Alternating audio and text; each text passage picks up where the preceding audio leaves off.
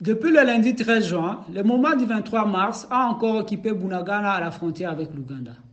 Les forces armées de la République démocratique du Congo tentent depuis de reprendre le contrôle de cette cité. Les FRDC affirment que l'armée rwandaise a participé au combat et à la prise de Bunagana. D'autres sources indiquent aussi que l'armée ougandaise a facilité cette prise alors même qu'elle participe aux côtés des FRDC dans la province de l'Ituri et à Beni, au Nord Kivu, à la lutte contre des ADF et notre groupe armé actif en RDC. Sommes-nous en train d'assister à une reconfiguration des alliances régionales? Bonjour. Vous écoutez le 16e numéro de la saison 2 de Ponagec, la capsule audio du groupe d'études sur le Congo, GEC, et Debouteli, son partenaire de recherche en RDC qui tente d'éclairer les questions d'actualité congolaise. Je suis Rigen Miviri, chercheur au baromètre sécuritaire du Kivu. Nous sommes le vendredi 17 juin, 17h10 heure de Goma.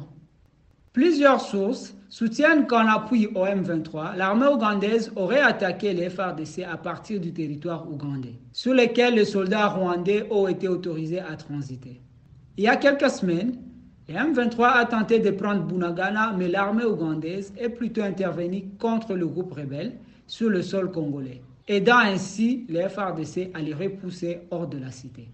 Les informations faisant état du soutien de l'armée ougandaise au M23 n'ont pas manqué de susciter l'indignation en sein de l'opinion publique congolaise. Le président de l'Assemblée nationale, Christophe Mbosso, a dénoncé l'attitude de l'Ouganda qui est selon lui en contradiction avec l'accord militaire que ce pays a signé avec la RDC. Christophe Mosso a aussi annoncé que la ratification de l'accord militaire entre la RDC et l'Ouganda est gelée, notamment à cause de l'ambiguïté de Kampala et son rapprochement avec le Rwanda. Pour rappel, le Rwanda et l'Ouganda étaient en rivalité jusqu'à fermer les frontières respectives pendant près de trois ans. Ils s'accusaient mutuellement de déstabilisation. C'est dans ce contexte régional qu'il y a eu la résurgence du M23. Ceci permettrait au Rwanda d'avoir aussi un œil en RDC, au moment où l'Ouganda y a été invité pour participer à la traque des ADF. Kampala a même gagné un juteux marché de construction de deux routes transfrontalières et une société ougandaise a reçu plusieurs concessions minières en RDC. Aujourd'hui, les relations entre l'Ouganda et le Rwanda se sont réchauffées.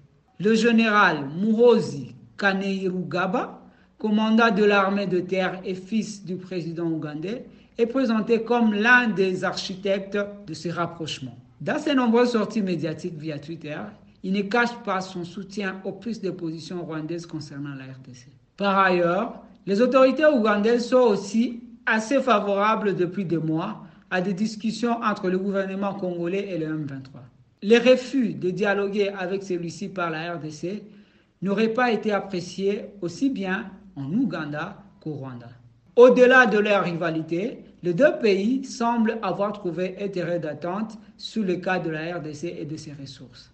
Dans le cadre de la communauté des États d'Afrique de l'Est, le président kenyan vient d'annoncer la mise en place de la force régionale qui va intervenir en RDC.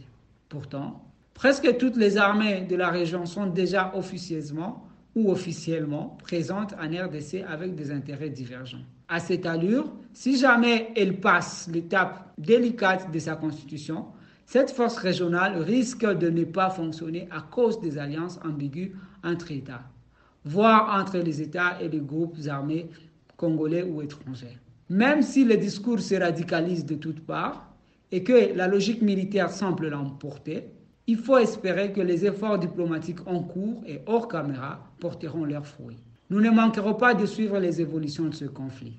En attendant, rejoignez notre fil WhatsApp en envoyant GEC, GEC ou Ebouteli au plus 243 894 110 542 pour recevoir Ponagec chaque vendredi sur votre téléphone. À bientôt!